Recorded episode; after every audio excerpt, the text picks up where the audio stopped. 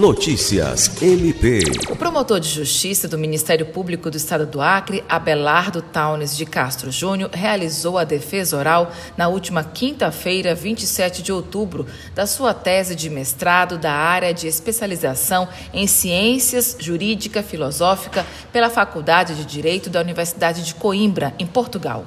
A dissertação com o tema A tutela dos direitos fundamentais e os ícones de criminalidade foi defendida entre os anos de 2020 e 2022, com orientação do professor doutor Luiz Antônio Malheiro Menezes Vale, mediante afastamento parcial do membro e trabalho remoto.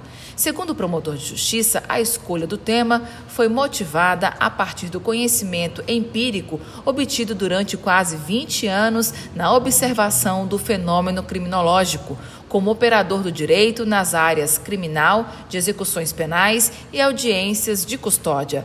A experiência levou a acreditar que a prevenção, através da concretização de direitos sociais, talvez seja mais efetiva do que a repressão, se tratando de políticas públicas voltadas à diminuição da violência e da criminalidade. Alice Regina, para a Agência de Notícias do Ministério Público do Estado do Acre.